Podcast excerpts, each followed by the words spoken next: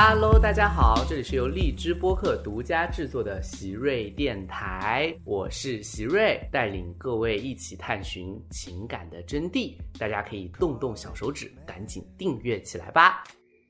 那么今天呢，我们也荣幸的请到了知名辩手李思恒先生。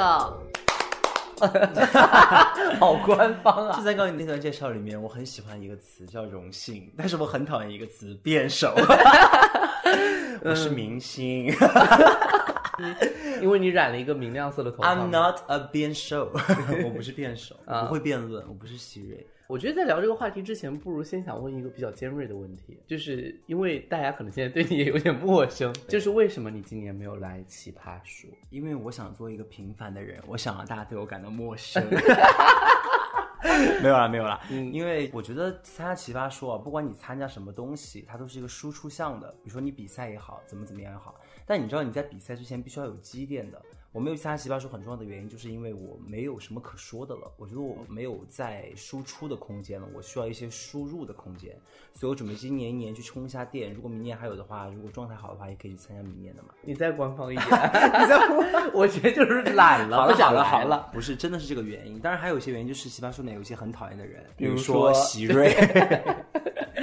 啊、因为李思恒曾经在奇葩说带给我们非常多的乐趣和感动。超多的，有没有我 最好的一场就是打九九六，是不是？没有啊，高薪低薪也很好啊，高薪低薪。所以你看，李森经常打的都是职场题啊，是一个很有工作经验的人。你现在是在讽刺我只能打职场这个事实？不是不是，是给大家召唤起那个就是一些经典的期数，可以回去让他们看。我跟你讲，为什么？是因为我觉得打职场题是最接地气的题，而且最能够让现场的或者观众感到有共鸣的题。其实，因为爱情我没有，你看我是不是跟你圆回来了？啊 因为爱情我没有，因为因为对我来说的话，我会觉得就是最难的，恰恰是什么呢？就是职场题。因为你没有上过班，对，所以今年啊，马上就是我们播出的一期叫《下班后应不应该回工作消息》那道题，我写了十二稿，就是前前后后改了十二次稿子。那如果其他题的话，你一般是写八十个稿子，其他题我一般我觉得一般三四稿就能成，快的话就是一两稿。其实我觉得职场题对我来说，因为我也没有怎么上过班，我就实习过三个月，啊然后去当过一年的支教老师，啊然后也是这个共青团的一个比较好的一个志愿者这样子。开始凡尔赛了，对，其实我工作经验不足了，但是我能够打到这一点，是因为我比较会观察生活，我不像徐瑞老师就一直在那个寒窗苦读嘛，两耳不闻窗外事，这什么还是需要一些社会经验的。我觉得是的，是你社会社会，所以你这 你这段时间赋闲在家，就是你通过什么来充电？通过看《奇葩说》来充电，我觉得我能在《奇葩说》上学到好多东西啊！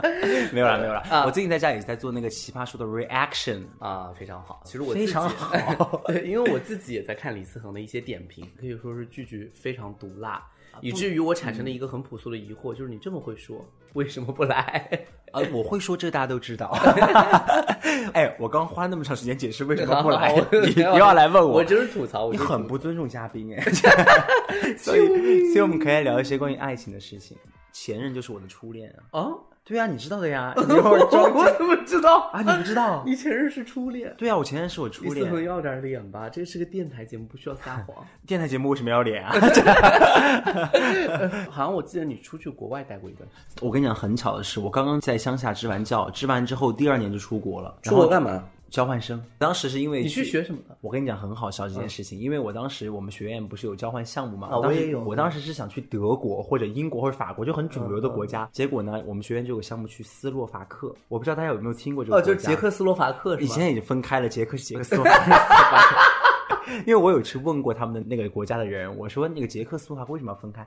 他说：“哎，我不知道为什么，反正城市分给了捷克，农村分给了斯洛伐克，所以你出去那一圈的时候有没有没有谈恋爱，没有谈？但是其实是有暧昧，没有没有暧昧吗？哦，有一些所以你感觉有什么不同吗？Person，I know，也就是他们就是难以沟通。”因为你英文不好，因为他们英文不好，因为因为斯洛伐克不说英语，真的。我跟你讲，我跟他们看电影要放三种字幕，放什么中文、英有文、斯洛伐克语，斯洛伐克语，就是捷克语。哦，就是捷克语。他们说啊、h e l l o 是 a h o y 他们说好好好，谢谢 double。最后为什么没有发展成一段经历呢？这你说没有发展成爱情？对，没有发展成爱情。因为就我所知的话，就是说你是就是本着玩一玩的态度，还是说是最后发现不适合？没有没有，是这样的，因为我们双方都知道我只在那个地方待六个月、半年，然后我认识那个人的时候，其实就只剩三个月了，所以我们心里面都很清楚这件事情，就是我们不可能在一起。为什么这个这个时代交通如此发达，一场异地恋又算得了什么？九个小时你去试试，坐飞机九个小时，九个小时你从这儿到，就是这是第一个问题，就是我们没有想说，就是一开始就要啊多么这个在一起还有一个原因是因为我当时在欧洲是去旅游嘛，我是环游欧洲，相当于把欧洲整个玩了个遍，然后花了三个月时间，所以我的行程很紧凑。我跟他就已经是在欧洲已经是异地恋了，你知道？哦，他没有陪你去玩，他在上班，那没有疯狂吗？我以为外国人都很疯狂。哇，他完全不疯狂，他早上五点钟就要起床，然后晚上十点钟才到家。你以为外国人不九九六吗？啊也九九六为。什么他什么行业啊？他什么行业我不知道，我他没问他。应该没有互联网行业。他反正他很有钱，因为他有两栋楼。那他为你花过钱吗？他爱为我花钱了，因为我过生日，他给我买了好多东西，而且我认识他第一天，我就跟他讲了我的生日是什么时候，我只讲过一次，然后后面他就记住了，给我买了好多，而且因为我很爱吃中餐，我吃不了西餐，吃中餐馆永远他付钱，因为他说他不让学生给钱，因为我我过生日那天我就请他去吃饭，然后我把钱给了他，生气了，真的真实的生气，就把钱扔到桌上说你今天把那个钱给我拿着，因为我刷信用卡，其实也不贵，就五十欧。其实真的不贵，五十欧就五百块了呃哪有五百四百块钱？嗯，四百三百多四百，其实很便宜啊，了。其实不贵，你在北京吃个饭也差不多。对呀、然后他就死活不要，就把钱扔在那儿，然后就很生气。然后好，我说那我就把钱拿了吧，反正也不亏。所以他这么对你，你都没有东西，就是你们没有那颗冲昏理智的感觉吗。因为我觉得爱情它不是说靠感动来那我问。个问题，所以你对现在啊，你在北京，你对异地恋接受吗？还是说看距离、看情况，还是说只要异地你就不接受？我本来是不接受的，因为我第一段就是异地恋，非常失败。然后有的初恋就是异地恋嘛，嗯然后到现在我想说，我一定不要谈异地恋。我想说，谈恋爱不是为了陪伴吗？谁让你在远在天边陪伴，跟我交一个网友有什么区别吗？但后来我会发现，我身边没有人，所以只能异地恋，嗯，只能搞网恋。搞过吗？没有，没有搞过啊。没有搞过网恋。就是没有那你说什么？说？就是，就是一直没有遇到人嘛。因为你没有离开过你的家，你现在深居简出，每天做饭，你没有扩大你的社交圈。对，因为我很宅，这是第一。第二呢，我会觉得，因为我是一个比较硬的人，硬是什么意思？硬就是比较犟的人，就比较非常的倔，哦，非常的我觉得不是倔，就是 非常的被动，可以这样说。而且我是属于啊不难搞。难搞，我太难搞了。我是属于那种你说我喜欢你吧，然后我也不会主动追你，我甚至不会跟你表白，我连信息都不会给你发。要是你喜欢我呢，我不喜欢你，我就会让你滚。那如果你很双标哎，我很双标。如果我喜欢你，你也喜欢我，然后这个人来跟我表白了，我也会拒绝他。为什么？哎，所以一个人，如果你对他哪怕有好感，然后他过来跟你表白，你会拒绝他，我会拒绝他。为什么？我不知道，你害怕失去，我害怕在一起。你害怕在一起之后失去，我也不是害怕说，我其实没有想那么远，我就是会拒绝，莫名其妙，所以我很奇怪。为什么？就是我，就是我可能是天生无法说 yes 的人。那其实你的 no 是表达的就是 yes，还是说就是 no？那个 no 就是嘴巴上是说 no，心里是 yes，所以我是个嘴很硬的人。你笑什么？我嘴真的很硬，那我刀子嘴吗？豆腐心？不是你，那就是说，其实你内心还是期待他过来对你做出更多，对吗？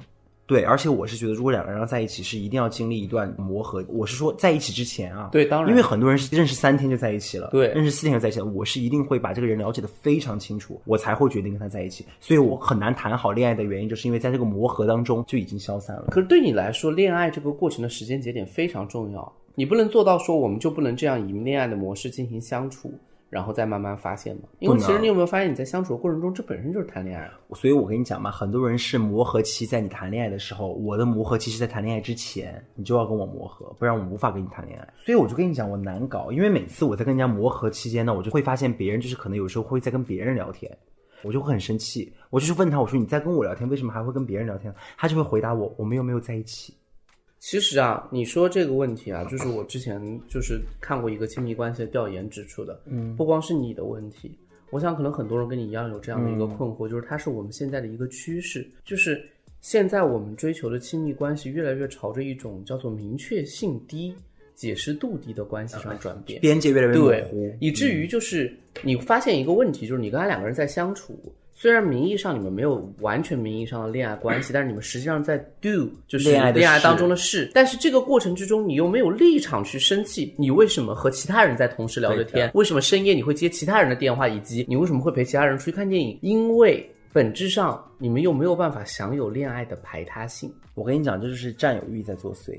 但是你要这么想啊，其实这件事情看你想你适合哪种亲密关系，这个没有好坏判断，因为你在较为宽松的恋爱关系和不明确恋爱关系中，你的责任也承担的很低，你的义务也很低，那你就不能说，我觉得双标是双标在哪儿呢？就是我的义务低了，我的责任低了，但是我对对方的忠诚度，他的要求很高很高。换而言之，就是我的付出啊全面减少。可是我的期待呢，却一点没变。我跟你讲，这件事情不能这样说，因为对于我来说，我可能是比较老派的人嘛，我很了解现在的零零后或者九九年、九八年，都是现在小孩儿，其实心态都非常的开放。说实话，我觉得这个时代在开放，他们在朝这个时代奔跑。对，但对于我来说，我是一个九零后的尾巴的人，我九二年的嘛，所以我整个思想还是较为传统一点，所以我不是一个双标的人，我会这样来要求自己，所以我才会这样去要求你。如果我今天是一个可以跟很多人聊天的，Of course 你可以。我就想说，好像确实。零零后那一代，他们的爱情观会更开放。开放。可是你要衡量你自己适不适合，因为有人在那个里面他待不住，像你一样，他会受伤害的。那这个时候我就劝大家 谨慎一点，因为看似宽松的恋爱环境给了大多数人如鱼得水，好像有的人会玩的很开，Of course，就而且非常享受，他没有受伤，但是不代表你适合。有可能你是一个更加追求叫做确定性高、解释度高的爱情，那这个时候这段亲密关系对你来说就非常需要去筛选。而且我觉得这跟年代无关。为什么说现在越来越开放？是因为环境越开放，制造这样的机会让他们开放更多了。对，其实以前可能也会有这样想法的人，只是环境不允许。你除了说就是他来跟你表白你不接受以外，你会不会感受到就是有一个人你一直很喜欢？当他开始对你表露好感，或者对你开始喜欢的时候，你就对他瞬间丧失兴趣。我不会，我这个我不会。这个你就如果我喜欢你，我发现你也在对我有兴趣的时候，我也是挺愿意跟这个人接触的。那挺好。但我身边有这样的人，嗯，就是他追这个人的时候追的特别猛烈，对，就他去追他的时候，那个人很冷漠，信息也不回，然后约也不出来。后面突然有一天呢，那个人就对他释放了好感和善意，他就说：“哎，我完全不喜欢这个人了。”我身边有很多这样的朋友。有人甚至说了一个非常恐怖的论断，就是我是不是天生就很贱？就是我不喜欢别人，别人就不碰我；我喜欢别人，别人碰了我，我就瞬间不喜欢。就这种人，他的问题在哪？我其实觉得像这种人，我跟他们之前有过交流，就我交流过来，我发现他们都有一点，就是其实他们之所以这么不能进入一段稳定关系，是因为他们的人生经验当中从来没有稳定关系带给他们的感受。你是说他们没有享受过稳定关系给他们带来的感受，所以他们不敢去稳定关系，所以不想。他们其实是有冲突的。你问他们想不想要稳定，他们肯定也会告诉你他想，但是他们更多想要保留个性和自由。所以恰恰稳定的关系带给他们的是不安。就是说很简单，比如有些人他独立惯了，他就是一个人待着，包括你可能都会有一点，就是你一个人待惯了，你在很长一段空窗期里面度过，你觉得我一个人过比两个人过自在的时候，你自然而然就会。我不会。因为我是属于我有很长一段时间的空窗期，我可以说我自己一个人惯了，但是很多时候夜深人静的时候，其实真的还想说旁边有人陪着你，但是你就会很矛盾，就这是一个不断循环。其实这里面还有第二种情况，就是我所说的，就是创伤性经历后的一种自我防御，因为他很可能就是因为他经历过相关的亲密关系的伤害，所以他就是你说的有一部分就叫拥有是失去的开始。所以顾城有句诗说的特别好，他说为了避免结束，你避免了一切的开始。这一部分的人，怎么说呢？就是很像那个麦田里面捡稻穗的人，他永远不满意自己手上的稻穗，他觉得哪怕这个稻穗再好，他拿到了，总还有一个更好的等着他。就捡了西瓜，然后又想去拿芝麻；对，捡了芝麻，又想去要西瓜。对，就是永远远远觉得最好的稻穗在最后面，他不愿意面对眼前这个人投入，他总觉得他还能找到更好的。这种筛选逻辑其实是今天爱情非常可悲的一种商品化逻辑。其实我觉得你会发现这样的人啊，普遍是年龄偏小的人。你不会发现一个年龄三四十岁的人会有这种想法的，真的。我觉得还是跟他们就是还是想玩有关系。就像你说那个永远觉得是不满足的那个，对对对，就是个想玩。我觉得这可能也是本质上的某种自恋，对自己太自信了。这有可能是自恋，还有一种可能，你有没有想过，就是那个人没有出现，嗯，那个真正他认为对的人没有出现，他可能一开始就是想去撩一下别人，没有其他的想法。嗯，最后的最后，就是我解答这个疑惑，是否也真的看了很多人之后得到一个答案？嗯，我觉得当今的一些网络小说，或者说一些情爱小说，对大家的引导有偏差。对的，这个是非常重要，你不要小看。包括偶像剧，我们都是偶像剧那一代起来的。对，你像我当年看张韶涵、王心凌、杨丞琳，就是全是这一类挂的。就是你会发现，这个偶像剧他总是给你塑造一些狗血的情节，没有那种天桥边的这个激烈的争吵，没有摩托的飙车，转角遇到爱，然后没有一个女配过来给你撕，然后也没有下着雨的那个激吻，你就觉得没有乐趣，无聊，觉得无聊 就。没有障碍，要创造障碍。所以这种人，我觉得也是我们今天可能听众朋友们主要，因为我之前也说，我说我也会搜集更多听众的疑问，是他们主要想解决的问题。那大家也可以多发一些故事给希瑞，包括自己在亲密关系当中的故事，你们评论我都会看啊，所以我我因为也不多嘛。因为那个我说一下，播放量还是很高的。我开玩笑的，啊我我没有看你那个评对对对对论是多少。对对对，嗯啊，所以这个部分是给大家的一个比较好的解释。嗯，那我会认为要跳出这个第一步，就是要能够学会的去投入到现在的生活当中，你才能够发现对现在伴侣的投入也是一个快乐的过程。就是我们要转变思维，很多人觉得我付出我投入就是我亏了。没错，啊、就是如果他离开我，我一无所有；如果将来有更好的，我这个投入就亏了。不是的，真正爱一个人的过程，绝对不是只有获得。没错。我觉得既然在爱里面，就不要把我当成我，你要把我当成我们。Right。可是我问你啊，就是你自己经历过了，就是像这种机会啊、契机啊、暧昧啊的时刻当中，你的主动多吗？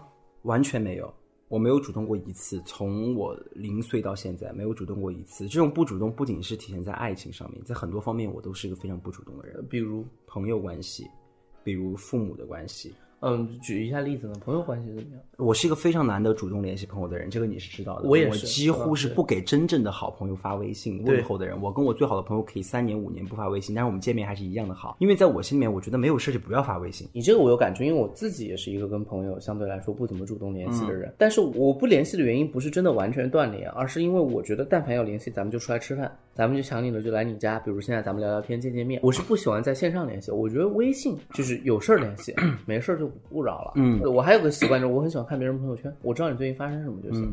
所以我们回到就是在爱情里面，嗯，你如此的被动是为什么呢？为什么你不愿意去？你明明对别人有心，就是因为正常的人是这样，有被动型，有主动型。像你这种是完全不主动的去表露自己。我觉得我已经完全不是属于主动和被动这个领域了，我是属于孤立自己的人，孤立型的这种。因为因为但是你不可能遮掩，就是你对别人的喜欢，这个你我不可能没有。会我会遮掩。对，你会遮掩。我的意思是你心里面对别人喜欢这件事情不由你来决定，所以你还是会遇到你喜欢的人。当然，当然，我不是一个清心寡欲、六根清净的人，我还是会有自己的喜欢和欲望啊。就是我是说可是那为什么你最后能这么做？你有没有想过这个原因？我归结于一个点吧，我觉得精神关系和身体关系是两件事情。我更崇尚的是精神关系之后发生的身体关系。如果跟这个人啊，我们要发生身体关系，我觉得是个陌生人，我也无所谓。但如果一旦我喜欢上了这个人，我就会老想着要跟他进行精神上的交流。然后我怕的是什么？我怕我一旦跟这个人发生肉体做的过近了。我就觉得不神圣拉低你的期待，我懂，你懂就是其实你是对爱情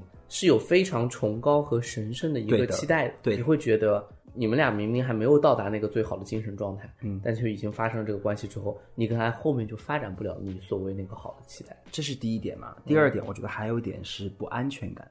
我对爱情是非常没有安全感的。虽然它在我心里面是一个很高的地位，但是我对正是因为它是很高的地位了，所以我才会有个极度的不安全感。嗯，我很怕失恋这种东西，我很怕失去和离别。为什么？我从小就怕，就是跟那个爱情没有关系了。我在任何一段感情或者同学、同事也好，只要是离别，我就很伤心，哭得很难受的那种。就是包括那种和同学的离别都会让你伤心的那种。我你知道我在大学的时候跟同学离别，我是哭的最惨的。我跟我朋友在一起没有哭，因为我记得我当时说了一句话，我说这些人这辈子我可能再也见不到了，所以我才会哭。然后其他朋友我就说无所谓，反正也会联系，你知道吧？嗯，然后所以我有那种不安全感，就觉得我拥有了，我一定会失去。拥有是失去的开始。嗯，我不是不相信爱情，我是觉得它总有一个终点。这个终点不管是十年、三个月、四个月、五个月、一百年也好，它总会终结的。而且这种不安全感还来源于我对人的不安全感。所以你知道我找对象的标准就是他要善良一点、老实一点，你知道吗？长得就是好看，长得好看根本不在我的范畴里。你看你跟我完全相反，我就长得好看。我是要老实，这个人性格好，我对他啊必须要有非常足够的信任，我觉得我才能够跟他建立起这种关系，因为我对我自己是百分百的信任。我懂，嗯，嗯，因为你有神圣的期待嘛。其实一个人对爱情期待越高，他反而越不太可能去去出轨，因为一个人他对别人的期待，本质上是他对自己的期待。还有一点，也可能是最后一点，你刚刚说为什么那么被动，就是我自己本身性格的原因。我的性格就是偏被动的，不管是在追，哎，这个和大家在屏幕上认识你完全不一样。屏幕上是坡嘛，但其实我成你看每次选辩题都是别人选剩的，或者持方什么的，我很难主动去为自己争取，我很不好意思，我脸皮真的很薄的。就是你不是一 个会自己去提出自己的需求，我不会，我会不好意思，尤其是在亲密关系可。是你在这个过程中不会感觉到委屈吗？是真的没有过委屈吗？我有委屈，但是我会自己把它吞下去，真的是这样的，我会用时间去消化它，而且我是一个自愈能力非常好的人，我看个游戏视频，我就能立马就好起来，哦，所以你是因为情绪的这个治愈速度很快。非常快，非常的惊人。我初恋失恋之后，当天他跟我说分手，把我甩了，我不知道为什么，我就很伤心嘛。第二天早上起来，屁事儿没有，想了一晚上，啥事没有了。我把这种情绪转换成一种生气，你知道吗？我很会转换自己的情绪，这很有用的。你你很你怎么转化的？就是我跟你讲很好笑，就他不是、我当时很伤心，我也很诧异，我说天呐天呐，我说真的，毕竟是初恋啊毕竟初恋，对我说别人的初恋都是很甜的，为什么我这么苦涩？然后我就很伤心，后来我就躺在床上，我说好难过好难过，泪都流不出来，欲哭无泪。后来我就越想越生气，你知道我在想什么吗？我想我跟他待在一起三个月时间，异地恋，我在成都，他在重庆，一共见过五次面，我去找了他四次。然后我去了之后，他还不招待我。有一天啊，我跟你讲，他跟我去看电影，他叫了一个朋友跟我们去看。他 那个朋友，他那个朋友坐在我俩中间，这个朋友也不太灵啊。所以你在这之前你去找他，你没有委屈的。没有，我还挺期待的，因为那真的是第一次恋爱，就算不喜欢嘛，但人家也是。我觉得这里面我突然觉得有疑问：如果你治愈感情的能力如此之强，那又 为什么你又那么害怕失去呢？对，就是很矛盾的地方，对呀、这是很矛盾的地方，因为你怕深爱上一个人。因为你自愈感情强的能力在于你对这个人没有相处过久，没有太多的没有感情期待，没有太多感情附着在上面。你不知道你和下一个会谈多久，而且我是一个非常希望谈很久恋爱的人，我不希望说是谈一个月、两个月、三个月我们就分手，我希望谈个五年、十年，永远不分手。所以你就会想说，如果分手会怎么样？你有想过你爱情当中的底线和原则，哪些是能导致你要提分手的吗？我不会提分手，他做什么事情都不会提分手，他出轨你也不我会。不会提分手，我一定要让他先提分手。那他如果出轨呢？他出轨了，我就打冷战，我就搬走，再也不跟他见面。但是我不会说分手。那其实实质上还是分了。我不管，但是他提分手这件事情，在于你来说，为什么那么必要呢？为什么你不能主动提分手？我很变态的，我是个非常拧巴的人，我自己不会主动提分手。如果别人主动提分手之后，我是立马就会答应的。不是，我就想说，为什么你自己不主动提分手？如果你那么想分手的话，或者实质上已经分了的话，我不知道，我我觉得这是不是一种受害者心理？没有没有，我觉得是这样的。就是如果我是那个被抛弃的，我能更接受这一点，我能更好过这一点。我跟你我不能接受在一段爱情当中先放弃的人是我。我觉得你这个说法不准确，嗯你知道为什么吗？因为对于我来说，我觉得我现在这么说呢，一切都在于我对我自己的幻想，因为我没有谈过几次恋爱，所以说不定我就能提分手。所以我在幻想我自己可能不会提分手，因为我对我这个人的了解啊，我觉得我可能不会提，因为你确实没有遇到说他出轨了，没有遇到说他干嘛干嘛了。但是你总会有一些，比如我这儿，我就有很多条底线，是哪些可以直接导致我们分手的？我不说分手吧，直接导致我觉得这个人有问题。对对对，就是你对他彻底失望了的。出轨，那肯定不用说，那这个绝对不容许的。那第二个呢，就是出轨，那是绝对不允许的。嗯第三呢，出轨绝对不允许，为什么就是复读机嘛？我以为坏了。就只有出轨了，只有出轨吗？其他还有什么事我想象不出来。如果他经济不独立呢？这个我还好，你可以养他，这么有钱，不是我可以养他，是我觉得他经济不独立，我可以把他培养成一个独立的人。我们可以如果他就是一直花你的钱呢？那一开始我就不会跟他在一起啊。那不一定哦。哦，如果就是说他刚开始他给我花钱，对对对，在一起的时候，后面给他开始有这种人哦，有这种人哦，真的吗？有这种人哦，因为他刚开始的时候还小投资嘛，后来大的那个就是都找你但我也没有钱给他用啊，所以我还是得用他的钱，他可能比我还有钱。啊。然后再比如说这个妈宝啊，我觉得还是要确定一下底线。不是你现在非要我确定底线？哎，你这个人很好笑，我都还没进教室，你就让我写那个班规，我都不知道这个班要上什么课，你就让我写课表，好好好，对吧？我现在你现在问我所有东西呢，我就在于想象，我只能给你剖析我自己这个人的人格，但是我没有办法跟你说我遇到那个人是什么样子的，因为爱情当中一定会被改变的。right。那我们最后请李思恒给我们总结一下他在亲密关系当中的一些小的想法。嗯，其实就凭刚刚我们讲的那些东西嘛，其实我们聊的蛮多的，天南海北的，因为你知道朋友之间就是会聊到天南海北的，其实收不不住不，。我说一下，前面 几位都还好，只有李思恒。因为我头脑很发散，你也知道，没有，因为我其实讲到从他他问我的初恋，讲到亲密关系嘛，然后从亲密关系扯到了爱情这个亲密关系相关的其他维度的亲密关系但我都是很被动的一个人。我为什么这么被动呢？我相信很多人跟我是一样的。第一个死要面子活受罪，第二个没有安全感，第三个对爱情看得太高。所以你怎么改变？你有想过要改变？我自己是没有办法改变的，除非你遇到那个人来改变你。不对，我们的人生应该掌握在自己手里。爱情你怎么掌握在自己手里？对，我是觉得，啊，你这个说的也没错，但我是会觉得我不会主动改变的，因为我性格已经这样了。我觉得如果大家年纪还小，也可以去试试改变一下，因为我已经是个很老的人了。我觉得没有必要，我觉得三十岁快到三十岁就让自己活得舒服一点。对，我觉得是舒服的，但我觉得舒服的经历是在于，其实整个问题，我听到林森里面我自己的感受啊，我会觉得是他把爱情的得与失还是看的比较重要。对的，我他很怕自己陷进去。可是你看英文里面叫 fall in love，就是爱就是 crush，一定是一种陷进去的状态。就像你说的，我觉得我们有时候总在去关注自己有伤口啊或者怎么样，就是脆弱的那一方面，但我们总是忽略了人有治愈自己的一个能力，而这一来一去当中才会让你更坚强、更坦然面对。我觉得徐威刚刚说的很对，但如果你对现在的感情状况很满意的话，就没有必要改变。像我对自己很满意，所以你问我要做出什么改变，我会告诉你没有改变，除非遇到那个来改变我的人。我觉得还补充这一点非常好，是前提是你不愿意自己是一个被动的人，你才需要改变。最后给大家最后一个建议就是，我听过很多很多人失恋来找我抱怨，把这个问题变成就是生气啊，然后愤怒，继而是绝望，就是失恋的五个阶段。也是我想跟各位分享的，就是不要把你自己的自我价值感和恋爱绑定在一起。这个世界上有多少人喜欢你？你是否处在一段恋情当中？你这段恋情是否成功还是失败？本质上并不定义你是一个什么样的人。